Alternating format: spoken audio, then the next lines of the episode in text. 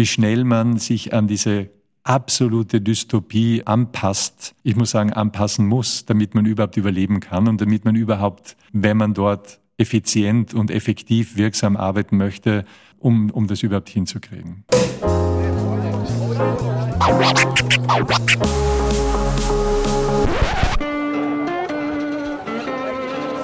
Liebe Hörerinnen und Hörer, herzlich willkommen im Zack Zack Nachtclub. Jeden Donnerstag ab 22 Uhr machen wir die Nacht zum Tag. Ungezwungen, persönlich und mit Open End. Schön, dass ihr heute dabei seid.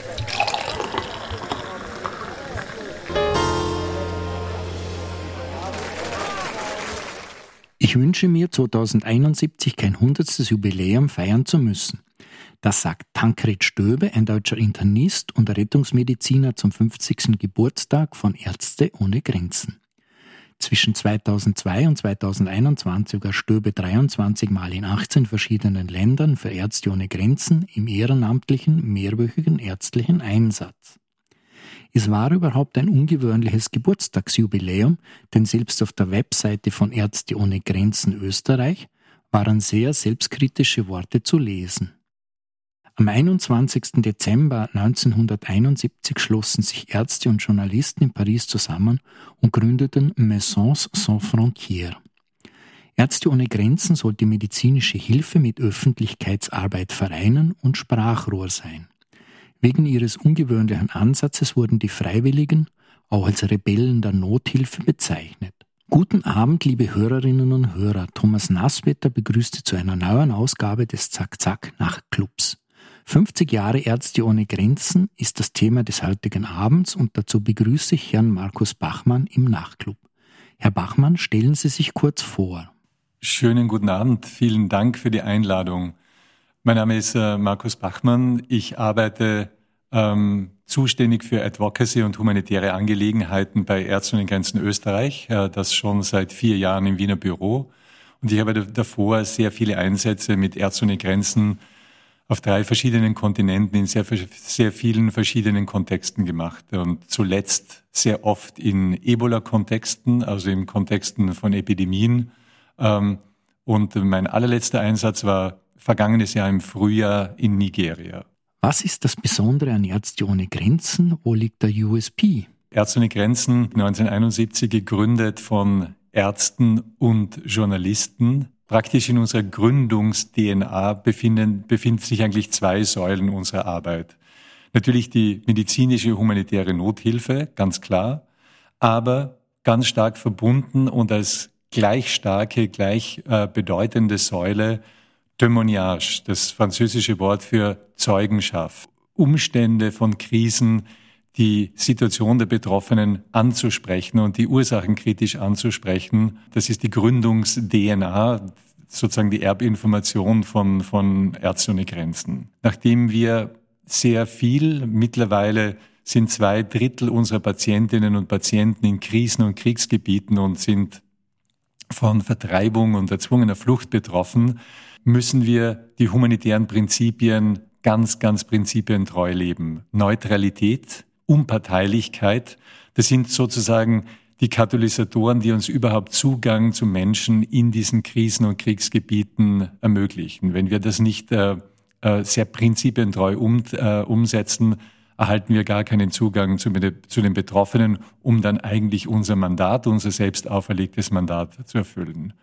Ärzte ohne Grenzen arbeitet bedarfsorientiert, das heißt, in jedem Fall erheben wir selbst, erheben Teams von Ärzte ohne Grenzen den humanitären und medizinischen Bedarf und äh, wir entscheiden über einen Einsatz. Das ist deswegen möglich, weil wir ganz überwiegend zu über 97 Prozent von privaten Spenderinnen unterstützt werden. Sieben Millionen private Unterstützerinnen weltweit machen uns möglich, äh, dass wir zehneinhalb Millionen Patientinnen pro Jahr weltweit auch behandeln können. Wenn man sich die Einleitung anschaut, dann sind diese 50 Jahre ein schönes Jubiläum. Auf der anderen Seite ist die Organisation mittlerweile sehr groß geworden. 63.000 Mitarbeiter sind es rund. Die Arbeit wird nicht weniger, sondern mehr. Ist das für Sie persönlich ein Grund zur Freude oder wie sehen Sie dieses Jubiläum? Ich erinnere mich gut an einen Einsatz vor ein paar Jahren im Chart. Und da war es so, dass Ärzte ohne Grenzen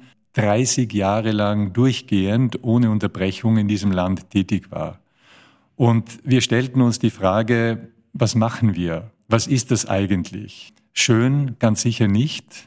Bitter eher. Kann man das überhaupt zum Anlass nehmen, in irgendeiner Art und Weise 30 Jahre zu feiern?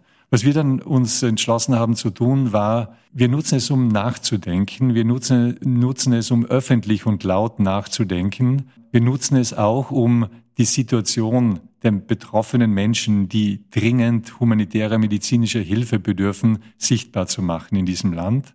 Und ich sage auch dazu, nachdem ja neun von zehn Kolleginnen von uns lokale Mitarbeiterinnen sind, war es schon auch ein Moment, lang gedienten, sehr langjährigen, sehr erfahrenen, hart arbeitenden Mitarbeiterinnen auch für ihre Arbeit in gewisser Weise zu danken. Es ist keine Feier daraus geworden. Wir haben eine Ausstellung gemacht. Wir haben diese Ausstellung an öffentlichen Plätzen, was sehr ungewöhnlich ist im Chart, äh, gezeigt. Und es ergaben sich sehr, sehr spannende Gespräche und auch sehr spannende Reflexionen die wir da anlässlich dieser 30 Jahre ohne Grenzen im Chart dann wirklich sammeln konnten. Was macht das mit einer Organisation, wenn man so lange vor Ort ist und sozusagen in diesen Konflikten lebt? Und was macht das mit den Mitarbeitern, die jetzt nicht von vor Ort kommen, sondern von außerhalb? Man muss sagen, dass sehr, sehr viele Menschen, die im Chart leben, durchwegs über Jahre, teilweise Jahrzehnte von Krieg und Konflikt äh, betroffen sind und wenig Aussicht haben auf eine Veränderung, also auf eine Verbesserung der Konfliktsituation. Wenn man dorthin kommt, muss ich ganz, ganz ehrlich sagen, ich komme aus Österreich, ich bin ein Tiroler, dann stellt sich klarerweise Überforderung ein. Wir haben nicht gelernt, in einem Kriegskontext äh, zu leben. Wir wissen gar nicht, was das bedeutet. Vielleicht haben wir Fantasien oder wir lesen Dystopien und denken, äh, so, so kann ich mir ungefähr vorstellen, wie es dort aussieht. Ich muss ganz ehrlich sagen, ich war erschüttert, ich war erschrocken, ich war auch überfordert von der Situation und ich habe mir das auch eingestehen müssen, dass ich von meinen lokalen Kolleginnen lernen muss. Lernen muss, wie kann man überleben, wie kann man in einer Situation wie dieser, wo äh, meine Kolleginnen mit ihren Familien leben, wie kann man da überhaupt funktionieren? Wie kann eine Familie äh, ein, ein, ein Leben führen? Das macht einen nicht nur nachdenklich, sondern es macht auch einen, macht einen auch demütig, wenn man, wenn man denkt, wie viel man da wirklich einmal lernen muss. Also in erster Linie war das wirklich ein Lernen. Und dann kann ich mich erinnern, war ich auch erschüttert über diese Lernkurve, wenn ich das so ausdrücken kann, wie schnell man in einen Survival-Mode schaltet, wenn ich das so sagen kann, so quasi die Überlebensgeister und ich hätte mir nicht gedacht, dass ich das je über, überhaupt äh, machen müsste oder könnte.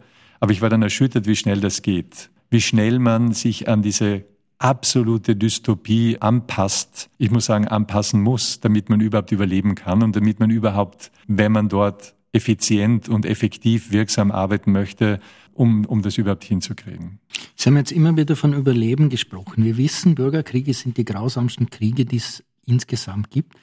Was bedeutet in diesem Kontext Überleben? Gerät man da zwischen die Fronten? Wird man da sozusagen selber zur Zielscheibe? Ist man dann irgendwie zwischen den Fronten im Bürgerkrieg? Ist ja das wesentlich undifferenzierter. Wie würden Sie dieses Überleben aus Ihrer Perspektive beschreiben? Was ich jetzt erlebt habe im Laufe meiner 15 Jahre Einsatzerfahrung ist, äh, dass Kriege, Bürgerkriege sehr viel brutaler geworden sind. Aber sehr oft sind es dann nicht mehr zwei oder drei Gruppen oder vier oder fünf. Ich erinnere mich an einen Ebola-Einsatz äh, vor zwei Jahren im Nordosten der Demokratischen Republik Kongo in ähm, Ituri und äh, Südkivu, äh, wo über 120 bewaffnete Gruppen ähm, miteinander in Konflikt sind.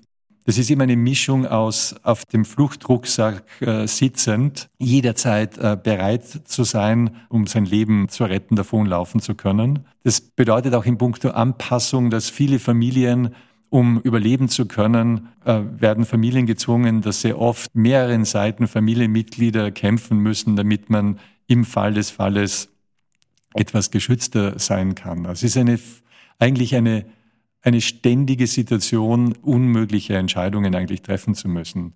Und ich kann mich erinnern, gerade in diesem Ebola-Kontext habe ich äh, mit den Menschen dort gesprochen und versucht auch das Bewusstsein zu entwickeln, wie gefährlich die Ebola-Erkrankung ist, wie wichtig es ist, sich frühzeitig testen und nötigenfalls behandeln zu lassen, um bessere Überlebenschancen zu haben. Und ich kann mich an viele Gespräche erinnern, wo mir Gesprächspartnerinnen sagten, Markus, ich verstehe, 80 Prozent ist das äh, Sterberisiko bei Ebola, wenn ich nicht behandelt werde oder behandelt werden kann. Aber du musst auch verstehen, dass mein Sterberisiko 100 Prozent ist, wenn ich irgendwo ähm, in ein Kreuzfeuer komme, wenn entlang einer Straße gekämpft wird. Und sehr oft, äh, wenn ich diese beiden Risiken gegeneinander abwägen muss, kann ich nicht in das Ebola-Behandlungszentrum kommen. Es ist einfach viel zu gefährlich für mich und für meine Familie.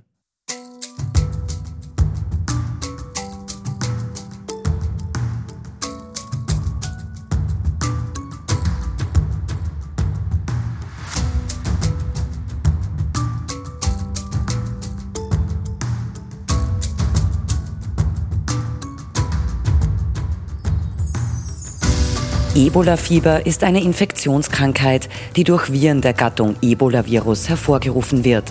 Die Bezeichnung geht auf den Fluss Ebola in der Demokratischen Republik Kongo zurück. Von 2014 bis 2016 gab es die weltweit bislang schwerste Ebola-Fieber-Epidemie in Westafrika. Das Ebola-Fieber ist eine Zoonose und verläuft je nach Virusart in etwa 25 bis 29 Prozent aller Fälle tödlich, wobei die durchschnittliche Fallsterblichkeitsrate bei 50 Prozent liegt. Als Therapie stehen bislang nur Maßnahmen zur Bekämpfung oder Linderung einzelner Krankheitssymptome zur Verfügung. Im Zuge der Ebola-Epidemie 2014 erfolgte erstmals die Behandlung von zwei US-amerikanischen Infizierten mit einem experimentellen Antikörper. Aufgrund der hohen Letalität und Infektionsgefahr wird der Erreger in die höchste Risikogruppe 4 nach der Biostoffverordnung eingeordnet. Das natürliche Reservoir des Virus ist bislang unbekannt. Es gibt jedoch Hinweise darauf, dass als Hauptwirt Nilflughunde, eine Fledermausart, in Frage kommen. Zur Prophylaxe gegen das Ebola-Fieber werden Impfungen genutzt. Der Wirkstoff wurde erstmals in Guinea gegen Ende der 2014 ausgebrochenen Epidemie eingesetzt. Im Sommer 2018 kam es in der Demokratischen Republik Kongo zu erneuten Ausbrüchen des Ebola-Fiebers. Daraufhin wurden 28.000 Menschen Impfungen verabreicht. Der Impfstoff erwies sich als hochwirksam. Die Effektivität soll laut begleitenden Studien bei etwa 97 Prozent liegen.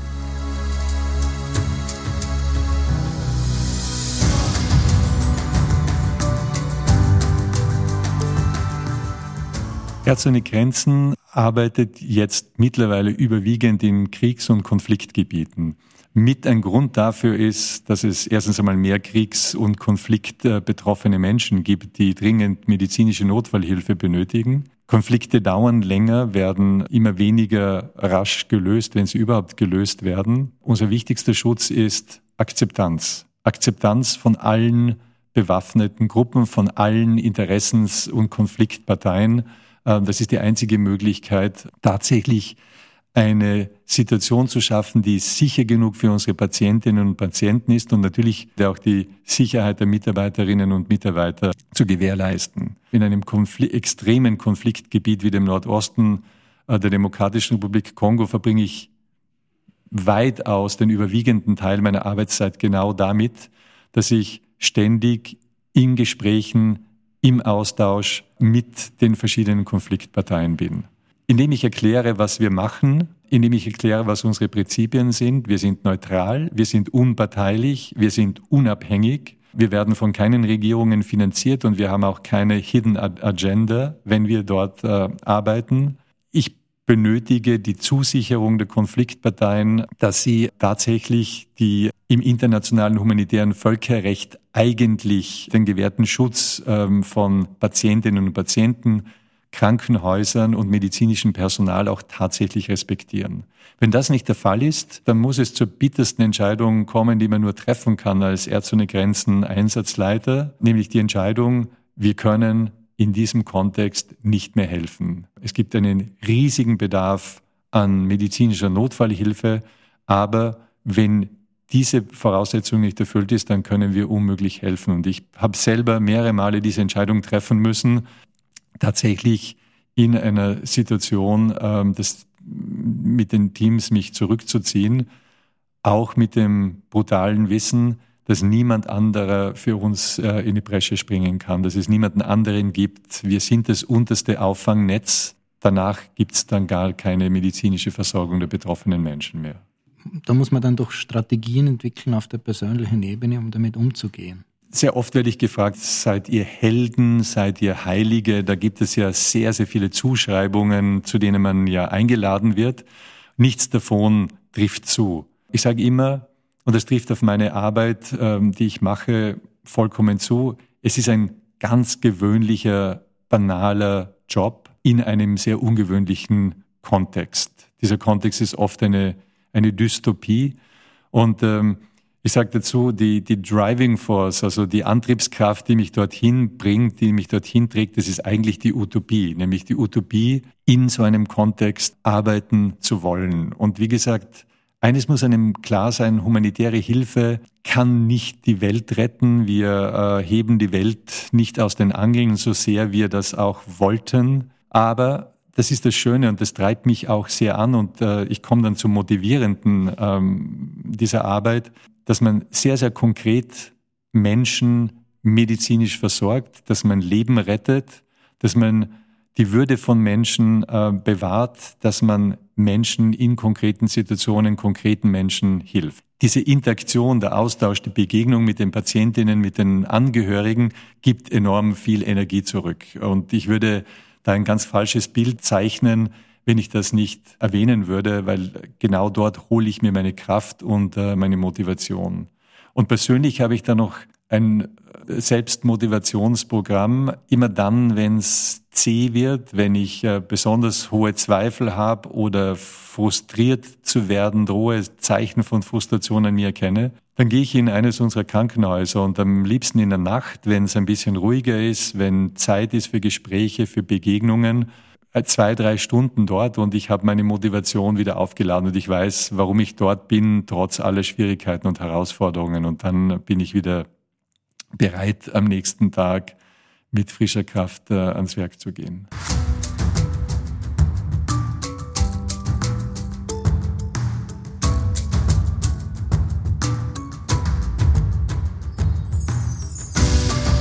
Der Nordosten der Demokratischen Republik Kongo ist von Jahren wiederkehrender Konflikte geprägt. Deren Ursprung ist nur vor dem Hintergrund der Unterdrückung in der Kolonialzeit zu verstehen. Die Menschen leiden vor allem darunter, dass staatliche Strukturen fehlen. Es kommt immer wieder zu Überfällen bewaffneter Gruppierungen und gewaltsamen Reaktionen des Militärs darauf. Massive Vertreibungen gehören zu den Folgen. Mehr als fünf Millionen Menschen wurden in den vergangenen zwei Jahren innerhalb der Demokratischen Republik Kongo vertrieben. Dies begünstigt Krankheitsausbrüche, unter anderem Malaria und 2020 gab es gleich zwei Ebola-Ausbrüche. Ärzte ohne Grenzen arbeitet daher seit 1981 auch in Langzeitprojekten im Kongo und leistet lebensrettende Hilfe. 2020 hatte die Organisation Programme in 16 der 26 Provinzen des Landes. Es wurden 133 Millionen Euro in diese Programme investiert, die von knapp über 3000 Mitarbeitern betrieben werden. Der Chad gehört nicht nur zu den ärmsten Ländern der Welt. Die Menschen sind betroffen von den Folgen zahlreicher Konflikte und den Auswirkungen des Klimawandels. Insbesondere die gewaltsamen Konflikte im Gebiet um den Tschadsee und die Instabilität in Teilen der Nachbarländer wie Libyen, Niger, Nigeria, Kamerun, Sudan und Zentralafrikanische Republik führen zu einer seit Jahren angespannten Sicherheitslage. Im Jahr 2020 lebten nach UN-Angaben zudem mehr als 900.000 Geflüchtete und Vertriebene im Land. Die Hauptlast der Arbeit von Ärzte ohne Grenzen liegt auf der medizinischen Unterstützung dieser Menschen, darüber hinaus aber auch an der ansässigen Bevölkerung. Wichtig sind zum Beispiel Vorbeugung und Behandlung von Epidemien wie Masern und Malaria. Hinzugekommen ist seit 2019 auch die Covid-19-Pandemie. Begonnen hat Ärzte ohne Grenzen ihre Arbeit im Chart 1981. Derzeit sind 330 Einsatzkräfte vor Ort.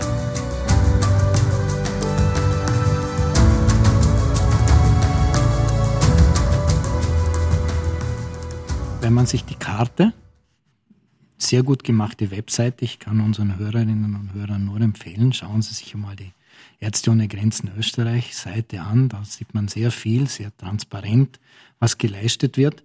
Wenn man sich jetzt auf die Karte schaut, dann findet man plötzlich Länder wie Italien oder Spanien oder glaube ich auch Polen äh, auf dieser Karte. Die Länder haben eigentlich funktionierende Gesundheitssysteme. Was läuft da falsch in diesen Ländern? Im Grunde tun wir in diesen Ländern, die Sie gerade erwähnt haben, und da gibt es noch einige mehr in Europa, beziehungsweise im globalen Norden, in der entwickelten Welt. Wir hatten auch äh, Projekte in den Vereinigten Staaten zuletzt oder auch in, äh, in Japan. Worum geht es bei unserer Arbeit? Wir leisten medizinische Notfallhilfe in der Situation von Naturkatastrophen, in der Situation von menschengemachten Krisen, das sind in erster Linie Kriege und Konflikte, aber auch dann, wenn Menschen marginalisiert sind, ausgeschlossen sind äh, vom Gesundheitssystem. Und da gibt es zwei Hauptursachen. Das eine ist, dass das Gesundheitssystem überfordert ist. Und das haben wir, äh, weil Sie jetzt Italien oder Spanien ansprechen, gerade am Anfang der Pandemie in Europa erlebt. Die sehr gut ausgestatteten, mit die äh, ressourcenreichsten Gesundheitssysteme, die es in Italien oder in Spanien gibt, kamen nicht nur an die Belastungsgrenze, sondern so, wurden sogar darüber hinaus äh, gefordert, weil zum Teil auch die Erfahrung im Umgang mit Epidemien ähm, und Pandemien fehlte. Da haben wir als Ärzte ohne Grenzen sehr viel von unserer Erfahrung aus dem globalen Süden mitbringen können. Diese Gesundheitssysteme sind eigentlich immer am Limit oder über dem Limit. Und dann kommt noch eine Epidemie daher wie Ebola im Nordostkongo oder wie in Westafrika zwischen 2014 und 2016. Und was diese Systeme dann besser können und gut schaffen, ist, diese knappen Ressourcen umzuverteilen und äh, so zu priorisieren, dass damit ein Maximum an Wirksamkeit erzeugt wird. Das haben wir ein bisschen verlehrt, verlernt in unseren Ländern und da haben wir sehr einfach mit unserer Erfahrung helfen können. Es ging auch um ganz praktische Überlegungen, wie kann ich infektionsvorbeugende und Kontrollmaßnahmen in Altersheimen ähm, einführen äh, und umsetzen, Notfallpläne. Etwas, was in sehr, sehr vielen Ländern fehlte. Auch in Belgien hatten wir sehr, sehr viele Projekte und ähm, wir konnten mit sehr wenig Aufwand sehr, sehr viel ähm, Wirksamkeit erzeugen. Das Zweite, und da muss man natürlich auch an, an die hässlichere Seite Europas und des politischen Europas denken. Das ist die Marginalisierung, die Ausgrenzung von Menschen. Und hier spreche ich in erster Linie von Menschen, die von Flucht äh, betroffen sind oder Migration. Es werden Menschenrechte verletzt, es wird die Europäische Grundrechtscharta verletzt, es werden, das muss man ganz klipp und klar sagen, auch die äh, Konventionen wie die Genfer Flüchtlingskonvention eigentlich verletzt. Ähm, da denke ich an Griechenland, die Lage auf den griechischen Inseln. Ich denke an die Situation ähm, unserer Seenotrettung auf der zentralen Mittelmeerroute und die Situation in Libyen. Weil Sie es gerade angesprochen haben, auch äh, die Grenzen zwischen Weißrussland, Polen, Litauen, wo der Staat wirklich verletzend, menschenrechtsverletzend äh, agiert. Hier kommen wieder beide Elemente von Ärzte ohne Grenzen ganz stark ins Spiel. Das ist die medizinische Versorgung der Menschen, der Notfallsversorgung der Menschen, aber vor allem auch äh, diese unhaltbare, inakzeptable Situation auch sichtbar zu machen.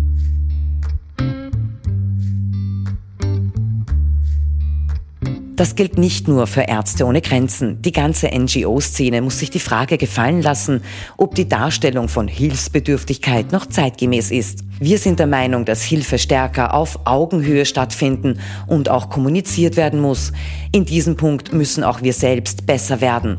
Und diese Hilfe auf Augenhöhe muss alle Aspekte von organisationsinternen Strukturen, Personal bis hin zu PR-Maßnahmen umfassen.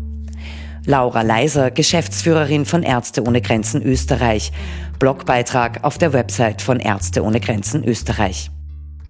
Ich bin ganz und gar damit einverstanden und ich äh, erlebe bei meiner Arbeit als Einsatzleiter, als Head of Mission für Ärzte ohne Grenzen genau das. Das ist meine Aufgabe. Es ist eine Begegnung auf Augenhöhe und es ist ein Vertrag, sage ich immer, auf Augenhöhe mit den betroffenen Menschen. Das Bild der humanitären Hilfe, das sich ein Albert Schweitzer äh, mildtätig über eine Patientin beugt, getrieben von Milde und Mitleid medizinische Hilfe leistet, so wie in Lambarene es geschehen ist in äh, Brazzaville. Dieses Bild ist längst überholt. Gesundheit, die Integrität des Körpers und der geistigen Gesundheit ist ein Menschenrecht. Wir von Ärzte ohne Grenzen, wir verpflichten uns dazu, dieses Recht einzulösen. Unsere Behandlung ist prinzipiell gratis. Wir fordern nie einen finanziellen Beitrag der Betroffenen, aber das steht nur ähm, prototypisch, äh, paradigmatisch dafür, dass wir äh, dieses Recht der Menschen auf Gesundheit, körperliche, geistige, psychische Gesundheit ähm, einlösen wollen und einlösen müssen. Ich habe ja vorhin die Demokratische Republik Kongo, den Ebola-Kontext erwähnt, äh, ein enormes Kriegsgebiet, die erste große Ebola-Epidemie in einem Kriegsgebiet. Da haben wir auch lernen müssen, und es ist ein Mantra geworden von Ärzte ohne Grenzen, wir müssen die Wünsche und Bedürfnisse der Menschen erfüllen. Aber wenn wir gerade auf den Kongo zu sprechen kommen, es gibt da diese Beispiele davon, und da sind wir wieder beim Ethnozentrismus, dass viele Hilfsorganisationen auch deshalb dort tätig sind, weil sie damit ihr Sein A rechtfertigen und B dann sozusagen noch in diese Krise eingreifen, in einem Sinne, dass sie Mitarbeiter vor Ort anstellen, zu wesentlich besseren Konditionen und dadurch dieses eh schon sehr fragile Wirtschaftsgefüge dann noch einmal durcheinander bringen. Und dieser Vorwurf, auf den bin ich jetzt ein paar Mal gestoßen. Wie würden Sie das einordnen? Die Geschichte der humanitären Hilfe ist natürlich eine Geschichte des globalen Nordens. Eines ist vollkommen klar, dass im Laufe der Jahrzehnte, wo es humanitäre Hilfe gibt, es natürlich auch einen, einen Wandel gegeben hat, aber dringend auch eines Wandels bedarf. Wenn ich jetzt dran denke, als Einsatzleiter vor 15 Jahren habe ich mit den internationalen Mitarbeitern überwiegend mit einem weißen Team gearbeitet, um das ganz klipp und klar auszudrücken, Kolleginnen aus dem globalen Norden und ein paar Einsprengsel aus dem globalen Süden. Bei Ärzte Grenzen ist es längst nicht mehr so. Ein Großteil der internationalen Mitarbeiterinnen kommt aus dem globalen Süden. Viele Führungsfunktionen ähm, sind jetzt von Kolleginnen und Kollegen aus dem globalen Süden ähm, besetzt. Und das verändert ja nicht nur äh, die Zusammensetzung des Teams, sondern auch die Kultur. Ähm, das ist eine ganz, ganz andere, äh, eine, eine, eine andere Kultur des Zusammenarbeitens, eine viel äh, diversere Kultur. Das tut uns natürlich wahnsinnig gut und wir haben natürlich wenn wir viel mehr Kolleginnen, und ich sagte auch, neun von zehn Kolleginnen kommen ja aus den Einsatzländern in der Regel, die brauchen wir auch als Brücke zu den betroffenen Menschen. Was Sie angesprochen haben, ist etwas sehr Wichtiges. Wir müssen uns bewusst sein als Ärzte ohne Grenzen, dass unsere Hilfe natürlich enorm in lokale, regionale Gefüge eingreift. Wir haben natürlich den Anspruch, dass jede unserer Mitarbeiterin, jeder Mitarbeiter mit dem Einkommen eines Vollzeitvertrages bei uns auch ein würdevolles Leben führen kann und eine Familie ernähren kann. Dass es sehr oft dann viel mehr ist als äh, das Durchschnittseinkommen in der Umgebung, muss uns bewusst sein, dass es natürlich enorme wirtschaftliche Einflüsse hat ähm, auf äh, die, die Situation. Und wir haben das erlebt, noch einmal im Ostkongo, zwar eine der wenigen humanitären Krisen, die überfinanziert war. Es gab mehr Geld von Regierungen für Organisationen, Ärzte ohne Grenzen hat keine Regierungsgelder angenommen, keinen einzigen Euro, was natürlich auch dazu geführt hat, dass überproportional viel Mittel in die Ebola-Bekämpfung geflossen sind und andere Gesundheitsaspekte vernachlässigt wurden, was natürlich enorme Scherkräfte auch erzeugt hat.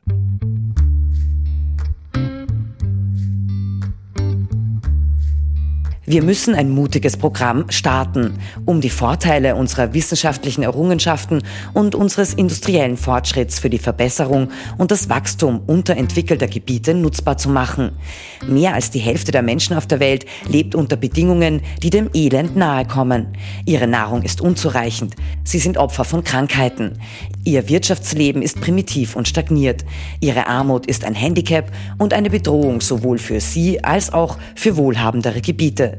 Zum ersten Mal in der Geschichte besitzt die Menschheit das Wissen und die Fähigkeit, das Leiden dieser Menschen zu lindern. Aus der Antrittsrede des US-Präsidenten Harry S. Truman am 20. Jänner 1949. Die Covid-19-Pandemie führt uns vor Augen, wie ungleich, wie ungerecht äh, Ressourcen auf dieser Welt verteilt sind. schlimmer noch, sie verschärft die Ungleichgewichte und die Ungerechtigkeiten. Das eigentlich in einer Situation, wo wir so viele Ressourcen, so viele Mittel zur Verfügung haben, wie noch nie zuvor in der Geschichte der Menschheit.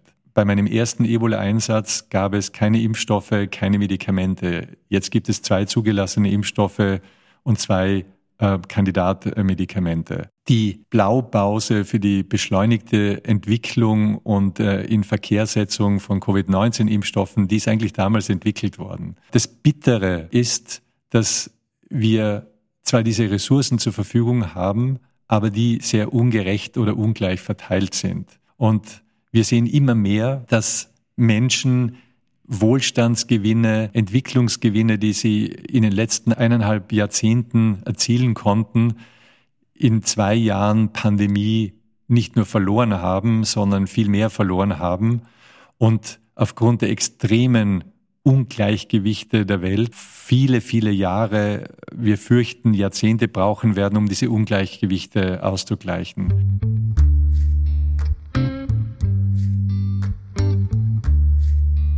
Der Krieg ist der größte Feind jeder gedeihlichen Entwicklung. Zwischen gerechter Entwicklung und gesicherten Frieden gibt es einen unauflösbaren Zusammenhang. Wir müssen den Ursachen für Spannungen und Konflikte zu Leibe rücken, bevor daraus Kriege und Bürgerkriege entstehen. Johannes Rau, ehemaliger deutscher Bundespräsident. Es ist dramatisch im Laufe meiner Einsatzjahre für Ärzte ohne Grenzen äh, jedes Jahr steigt der Anteil unserer Patientinnen und Patienten in Kriegs- und Konfliktgebieten. Mittlerweile ist es so, dass zwei von drei Patientinnen in Kriegs- und Konfliktgebieten leben.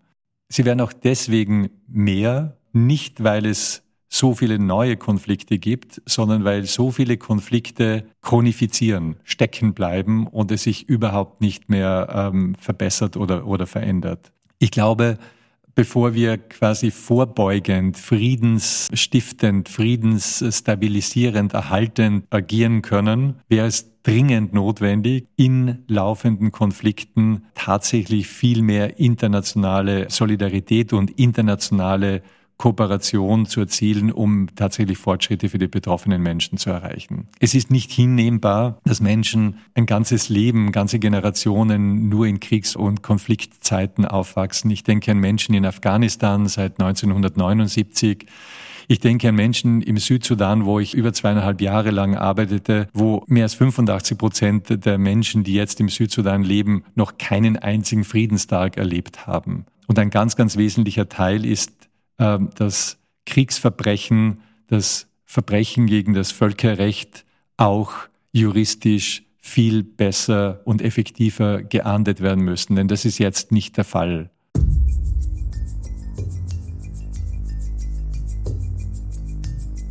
Fassen wir einmal zusammen. Ärzte ohne Grenzen helfen nicht nur, sondern machen auch sichtbar. Ein spannender Grundsatz für das multimediale Zeitalter, gefasst schon im Jahr 1971 in Paris. Hilfe vor Ort bedeutet auch immer, in das System einzugreifen und vor allem Teil des Systems zu werden. Deshalb ist die Begegnung mit den Betroffenen auf Augenhöhe vor Ort so wichtig. Mitleid und Mildtätigkeit sind Konzepte des globalen Nordens von gestern. Zu den schwierigsten Aufgaben gehört es, eine Mission abzubrechen wenn kein Einvernehmen mit den Kriegsparteien hergestellt werden kann. Wie sehen Sie das Thema Ärzte ohne Grenzen in 20 Jahren unter dem Aspekt, dass wir die Klimakatastrophe vielleicht doch nicht schaffen und wir auf, auf eine etwas höhere Klimaerwärmung zusteuern? Was bedeutet das für Ihre Organisation? Wünschen würde ich mir, dass es Ärzte ohne Grenzen in 20 Jahren nicht mehr braucht, dass wir gar nicht mehr vonnöten sind. Wir sehen schon jetzt, dass die äh, Klimakrise eindeutig eine der größten Herausforderungen äh, für sehr, sehr viele Menschen ist, äh, speziell im globalen Süden. Es muss uns bewusst sein, dass wenn wir hier nicht fundamentale Änderungen erzielen, dann steuern wir auf katastrophale Szenarien für Menschen im globalen Süden zu, aber für uns alle insgesamt, muss ich dazu sagen. Von den 15 größten humanitären Krisen weltweit befinden sich äh, zwölf in Ländern, die zugleich am schlimmsten vom Klimawandel schon jetzt betroffen sind. Wir sehen jetzt schon als Ärzte ohne Grenzen, dass gerade viele hunderte Millionen Menschen schwerst vom Klimawandel betroffen sind und gerade die Menschen, die kaum über Ressourcen, über Mittel verfügen, um das zu kompensieren. Die können nichts mehr mobilisieren, um sich gegen diese zusätzliche Bedrohung durch den Klimawandel über einen Konflikt hinausgehend, über Epidemien, denen sie ausgesetzt hinausgehend, um sich äh, hier in irgendeiner Weise anzupassen und zu schützen. Wir müssen natürlich unsere medizinische Notfallhilfe anpassen. Wir werden viel mehr Epidemien sehen, wir werden viel größere Epidemien sehen, wir werden viel mehr neue Epidemien sehen, aber wir müssen auch ganz, ganz klipp und klar unserem zweiten Mandat nachkommen, dass die Bedrohung, die reale Situation der Menschen im globalen Süden für uns alle sichtbarer zu machen, sichtbar zu machen, wahrnehmbar zu machen, um alle in die Pflicht zu nehmen, die Politik äh, in die Pflicht zu nehmen, hier äh, Lösungen zu finden. Das müssen politische Lösungen sein, die politische Führung erfordern. Herr Bachmann, ich bedanke mich für dieses spannende und sehr einblickreiche Gespräch. Vielen Dank, dass Sie sich die Zeit genommen haben für den Nachtclub, liebe Hörerinnen und Hörer. Ich bedanke mich bei Ihnen fürs Zuhören wenn es Ihnen gefallen hat, dann streamen Sie uns auch nächstes Mal oder ich kann auch mittlerweile auf ganz viele vergangene Sendungen hinweisen, die Sie gerne auch noch streamen können. Mein Name ist Thomas Nasswetter, gesprochen hat Barbara Piontek.